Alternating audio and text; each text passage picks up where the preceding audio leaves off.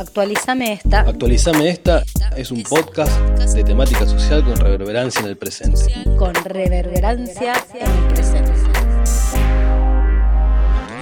Producido por triplemedia.info y desarrollado por Alejandro Gagliero y Maricel Dilleno.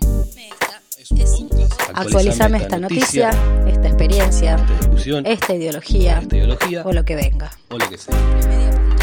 Actualizame esta. Actualizame esta es un podcast Ah, la dinámica es que yo empiezo. Bueno, La dinámica es que vos haces el los otros días nos hicimos introducción. Bueno, hago la introducción. No hace falta esa introducción, puedo arrancar directamente con el tema. Arrancar con el tema. El tema, ¿Cuál es el tema? El tema es eh, qué pasa con las gestiones culturales en este momento de la pandemia, en este momento de la cuarentena y la crisis del COVID.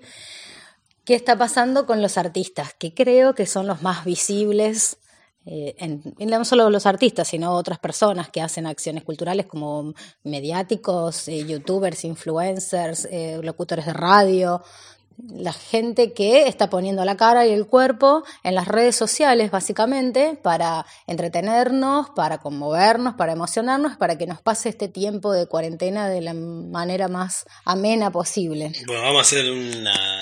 organizarlo más históricamente. Bien. Antes de la pandemia, Antes de la pandemia, los artistas, ¿cómo era más o menos? antes de la pandemia En también general, en los general. artistas y todos estos gestores culturales que menciono podríamos decir que se la rebuscaron eh, siempre para, para sostener su vida eh, económica de distintas maneras. O sea, están los exitosos, entre comillas, que son aquellos quienes, más allá de cuál es el género que hayan elegido para desarrollarse artísticamente, logran vivir de eso Las estrellas y los estrellados. Exactamente. Y los estrellados que, tengo que incluirme, vivimos de otra cosa y hacemos lo que podemos en actividades culturales porque nos sentimos movilizados, porque nos gusta y porque nos encantaría vivir de eso, pero no da. En este momento, eh, creo que eso que históricamente repetíamos de el arte tiene un valor, los artistas también trabajamos, el músico estudia mucho tiempo y practica muchas horas para ejecutar su música, eh, el actor para poner el cuerpo ni hablar porque Sí, no es algo artista. tan todo sencillo. artista, Eh, hacer su trabajo le implica el locutor. tiempo, saber- no voy a negar que hay influencer y gente que sale y, y tiene un talento, vamos a diferenciar el talento del estudio y del trayecto, pero bueno, son excepciones. Eh, había una, un gran dilema de esto de que te llaman para actuar cuando no sos un consagrado, cuando no sos un escritor famoso, para ir a una sala de teatro, para ir a una escuela, para ir a tocar en un recital donde tocan un montón de bandas y tu ganancia es, es vidriera. Nosotros hacemos, lo- los que hacemos gestión cultural, hacemos todo este, este tipo de cosas por gusto y por necesidad de sentirnos emocionados y movilizados en lo artístico. Pero que o sea que hay una, hay una división entre lo que uno a lo mejor puede llegar a hacer artísticamente por gusto, por Exacto. algún compromiso que tiene. eh, Como dijo una vez una, una artista que respeto y que es de Marco Juárez, que es la Cunimasa, es o porque me pagan bien o porque me gusta mucho y tengo muchas ganas de hacerlo. Claro, o sea, esa es como una división. Claro, Entonces, entonces, por ejemplo, en tu caso particular, no sé, colaborar con la biblioteca, colaborar con la con Arte por con Arte por Sonrisa, es un placer particular. es un placer, es como salir a bailar. Pero siempre se espera eso. A mí lo puedo contar así con un ejemplo para que sea entendible. Me llaman de una escuela y me piden que vaya a hacer una obrita para los alumnos. Y después digo, bueno, sale tanto.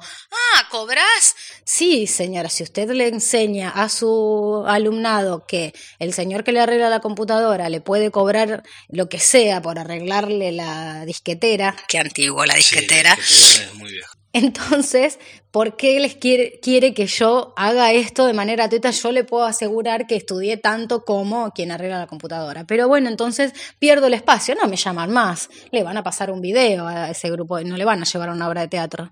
Así que hay siempre mm, un montón de memes que circulan que dicen eh, el arte es trabajo, eso que decía antes. Y por otro lado, terminamos haciendo algunas cosas eh, ni por gusto, ni por plata, simplemente porque, bueno, me están regalando un público, así que lo voy a hacer. Eh, hoy escuché algunas entrevistas y algunos programas de radio en donde tocaban este tema de por qué tantos artistas haciendo todo gratis por las redes sociales. La entrevista la podemos decir, son una Hernán Casiari. Una entrevista que le hicieron a Hernán Casiari. Un fragmento del programa Últimos Cartuchos donde hablan de esa entrevista. De esas entrevistas.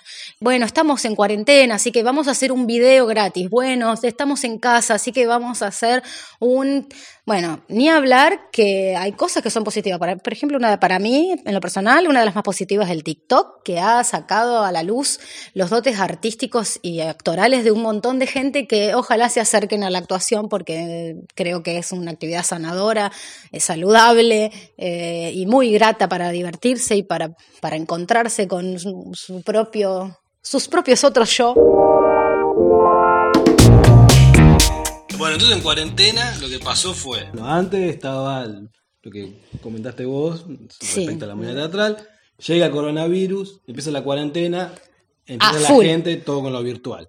¿Dónde está el límite entre el artista que lo hace digamos, gratis y cuándo el momento en el cual se debería empezar a, como En mi caso hay muchos humoristas que yo sigo porque me gustan mucho el humor por Instagram de, de muchos influencers que están pasando la gorra, hacen un canal de YouTube, eh, ganar plata en un canal de YouTube, el otro día hice el cálculo y hay eh, 250 personas en la Argentina que ganan un dinero más o menos respetable para sostener su vida haciendo canales de YouTube y publicando 25 mil pesos por mes. Un sueldo básico, respetable, bajo Dentro de esos 250 hay algunos que ganan 100 mil pesos por mes, pero son muy pocos. Hicimos esa cuenta buscando estadísticas en Google de, cuántos youtubers famosos hay, cuántos, cuántos seguidores y suscriptores tienen y cuánto paga YouTube por suscriptor. El después de que pasaste. El trabajo de producción de este Este podcast.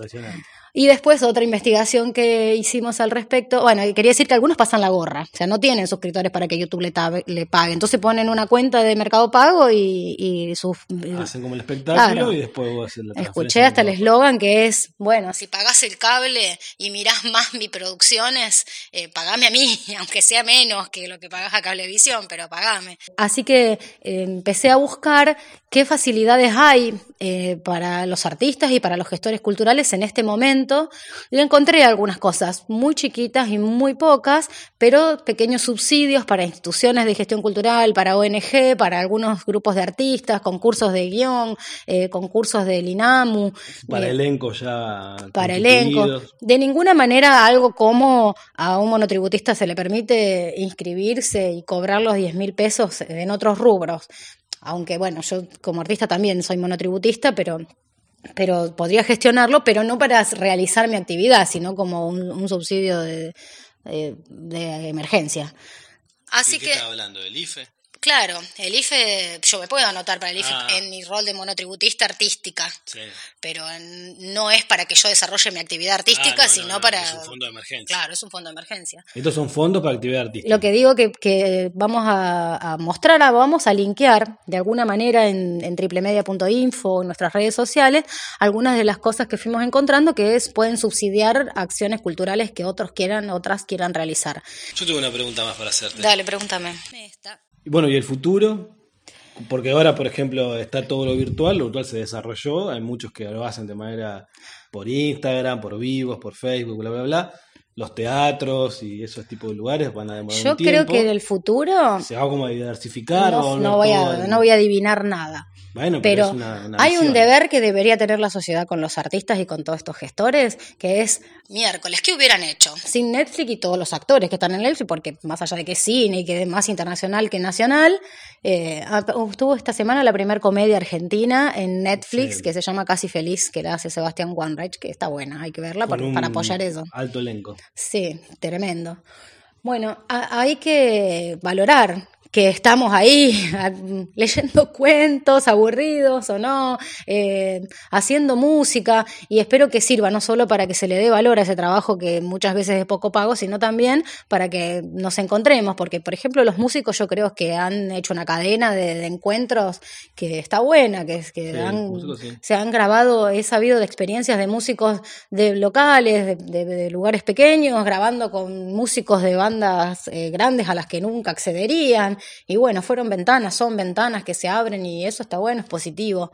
Y creo que el estado que espero que suceda eh, en estos tiempos es el que tuvimos en algún momento que apoyaba todas estas gestiones. Por eso compartir estos subsidios y espero que sigan saliendo y la verdad es que se merece mucho más el espacio de la cultura de lo que está pasando. Eh, se cortaron un montón de cosas que desde mm, el, gobierno, desde hace cinco o seis años atrás, se estaban desarrollando para facilitar estas acciones. Eh, esperamos que vuelvan. No tienen por qué no volver en cuarentena, solamente tienen que volver más ingeniosas las ideas y el apoyo del Estado. Yo no tengo más nada que agregar. Gracias y opinen, comenten, compartan. Las estrellas y lo estrellado. Exactamente, entre comillas. Ah, ¿cobrás? No hace falta esa introducción. Es vidriera. Miércoles, ¿qué hubieran hecho? Yo no tengo más nada que agregar. Bien. Y bueno, actualizame esta. Esta. Ahora no decís más Bessie porque se hace el otro. Un Bessie.